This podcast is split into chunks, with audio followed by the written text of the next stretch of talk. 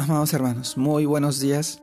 Reciban este saludo en nombre de nuestro amado Señor Jesucristo y permítanme poder compartirles el tema de hoy día, que se titula Lo que pasa y lo que permanece. Y vamos al libro de Juan, capítulo 15, versículo 4, en la cual nos dice, Permaneced en mí y yo en vosotros, como el pámpano no puede llevar fruto por sí mismo, si no permanece en la vid así tampoco vosotros si no permanecéis en mí. Juan capítulo 15 versículo 4. Luego en 1 Juan capítulo 2 versículo 17, que nos dice, y el mundo pasa, y sus deseos, pero el que hace la voluntad de Dios permanece para siempre. 1 Juan capítulo 2 versículo 17.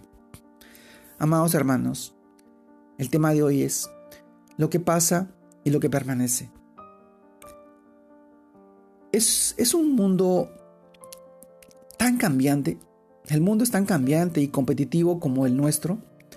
La idea de permanecer parece obsoleta.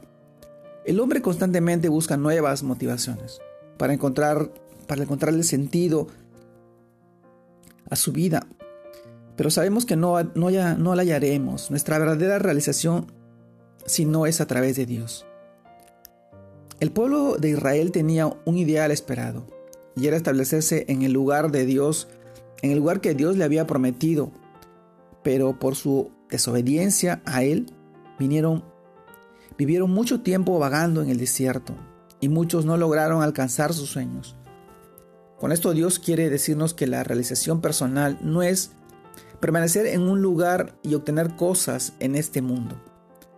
La verdadera manera de vivir a plenitud es permanecer en su presencia, en su palabra, en su amor, para producir frutos para la vida eterna.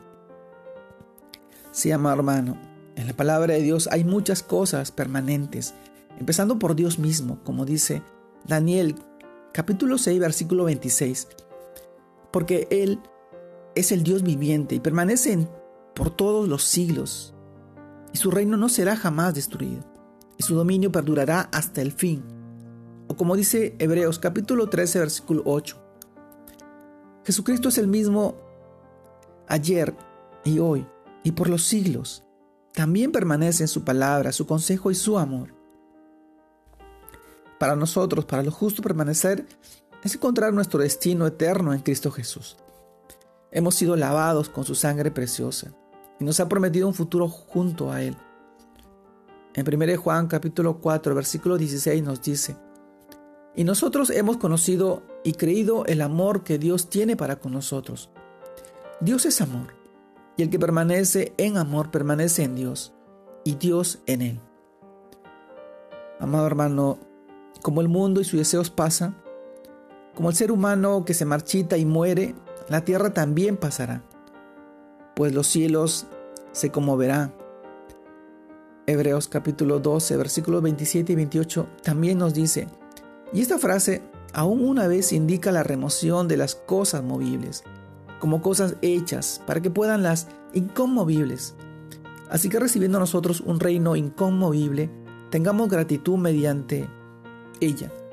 Sirvamos a Dios agradándole con temor, con reverencia a nuestro Jesús, a nuestro Señor. El destino permanente y el fruto es la marca de lo que permanece en el Señor, en nuestro Rey y Salvador, en nuestro amado Jesús. Amado hermano, lo que pasa y lo que permanece.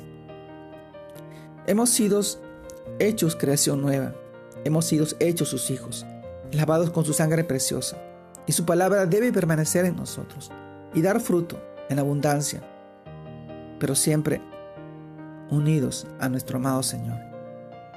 Nosotros somos los pámpanos y tenemos que llevar fruto, pero tenemos que permanecer en Jesucristo, en nuestro Rey y Salvador. Solamente el que permanece en Él dará fruto y fruto en abundancia, llevando su palabra, llevando su mensaje de salvación, el Evangelio, el Evangelio de amor, las buenas nuevas, las noticias de que el reino de los cielos, el reino de Dios ha llegado a sus vidas.